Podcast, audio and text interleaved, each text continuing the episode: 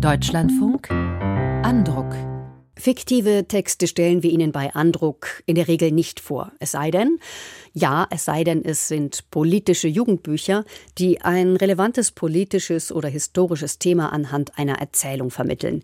Jetzt geht es also um so ein Es sei denn, und zwar um den Jugendroman Kane Warriors von Alex Wheatle. Der Brite schreibt auch Erwachsenenromane, ist bei uns aber vor allem als Autor von Jugendromanen bekannt. Darin geht es um junge Menschen, die keinen geschützten Staat ins Leben haben, die in Armut und ohne familiären Rückhalt aufwachsen. So spielen einige seiner Bücher etwa im fiktiven Stadtteil Cronkton, einer gewalttätigen Bandenkriegsumgebung, wie Wheatle sie aus seiner eigenen Jugend kennt. In seinem neuen Roman greift Alex Wheatle seine jamaikanischen Wurzeln auf und widmet sich einem historischen Thema, dem Aufstand der Sklaven auf den jamaikanischen Zuckerrohrplantagen 1760. Dina Netz stellt das Buch vor. Ungefähr 12 Millionen Menschen wurden zwischen dem 16. und dem 19. Jahrhundert aus Afrika nach Amerika verschleppt und zur Arbeit auf den Plantagen oder in den Minen europäischer Kolonialisten gezwungen.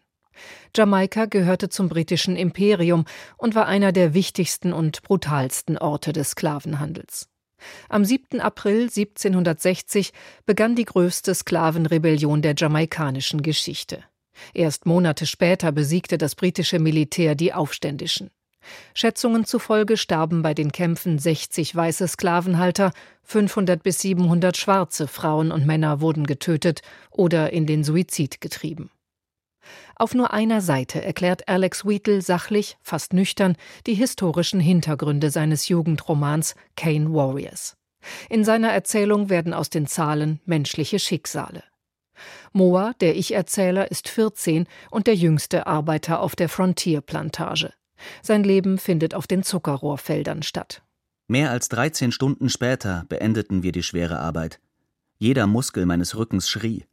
Ich spürte meine Arme nicht mehr und glaubte, meine Kniescheiben würden gleich abfallen. Die Sonne hatte mir den Scheitel gebraten, und aus meinem Schweiß hätte man sich was Heißes zu trinken brühen können. Wer Pause macht, Anzeichen von Müdigkeit zeigt oder am Ende des Tages nicht genug geerntet hat, wird von den weißen Aufsehern brutal ausgepeitscht oder Schlimmeres. Als die von allen geschätzte Heilerin Miss Pam vor Erschöpfung auf dem Feld stirbt und die Schwarzen sie nicht angemessen bestatten dürfen, kippt ihre Resignation in Wut. Ein Aufstand wird minutiös geplant, bei dem auch Moa eine wichtige Aufgabe bekommt, er soll einen der Aufseher töten. Das moralische Dilemma, für die eigene Freiheit das Leben anderer nehmen zu müssen, durchzieht den Roman. Teki, der in Afrika ein Stammeshäuptling war, leitet die Revolte. Er ist an den historisch verbürgten Anführer des jamaikanischen Sklavenaufstands angelehnt und vereint Tapferkeit mit Klugheit. Wenn die letzte Schlacht geschlagen ist, fuhr Teki fort, suchen wir einen guten Platz zum Leben, wo wir unsere eigenen Ziegen, Schweine und Hühner aufziehen und eigenes Obst und Gemüse anbauen. Das wird ein schöner Ort sein, wo niemand mit einer Peitsche herumgeht und alle lächeln, wenn sie morgens aufstehen. Ein Ort, an dem unsere Frauen zu keinem Sklaventreiber in die Hütte müssen. Das wird unser Traumland sein. Ich schloss die Augen und versuchte mir diesen Ort vorzustellen. Mama, Hopi, Hamaya und sogar Papa würde ich dorthin mitnehmen. Ich öffnete die Augen und sah, dass Tacky sein Haumesser hoch über den Kopf reckte aber bevor wir einen guten Ort finden, müssen wir die Sklavenhalter töten und alle, die ihnen folgen. Wir dürfen keinen von ihnen am Leben lassen. Den Sklaven gelingt es, ihre eigene und weitere Plantagen zu befreien und das Fort einzunehmen, das den britischen Soldaten als Waffenlager dient. Das Militär schlägt den Aufstand schließlich brutal nieder.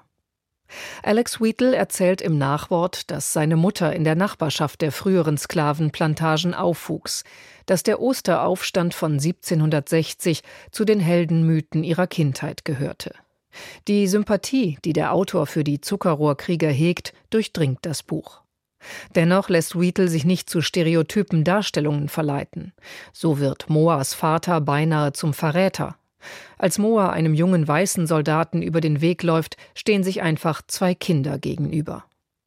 Kane Warriors ist ein eindrucksvolles Denkmal für die Zuckerrohrkrieger von 1760. Alex Wheatle verweist im Nachwort jedoch auch darauf, dass das Thema bis in die Gegenwart hineinreicht. Der Slave Trade Act des britischen Parlaments von 1807 verbot den Sklavenhandel im britischen Weltreich. Sklaverei an sich blieb aber bis zum Slavery Abolition Act 1833 legal. Im selben Jahr versprach die britische Regierung Sklavenhaltern 20 Millionen Pfund Entschädigung. Selbst für heutige Verhältnisse eine riesige, Mitte des 17. Jahrhunderts aber eine astronomische Summe. Die Sklaven bekamen keinen Penny. Nichts. Die britischen Steuerzahler zahlten die Summe 182 Jahre lang ab. Tatsächlich trugen sogar die Nachfahren der Sklaven, wie ich selbst, zur Begleichung dieser Blutschuld bei. Trotz seiner deutlichen politischen Botschaft ist das Buch kein Pamphlet. Alex Wheatle ist wieder einmal ein Roman gelungen, der stilistisch auf Jugendliche zugeschnitten ist, mit seiner inhaltlichen Intensität und durch die lebendigen Figurenzeichnungen aber auch ein erwachsenes Publikum zu packen und aufzuwühlen vermag.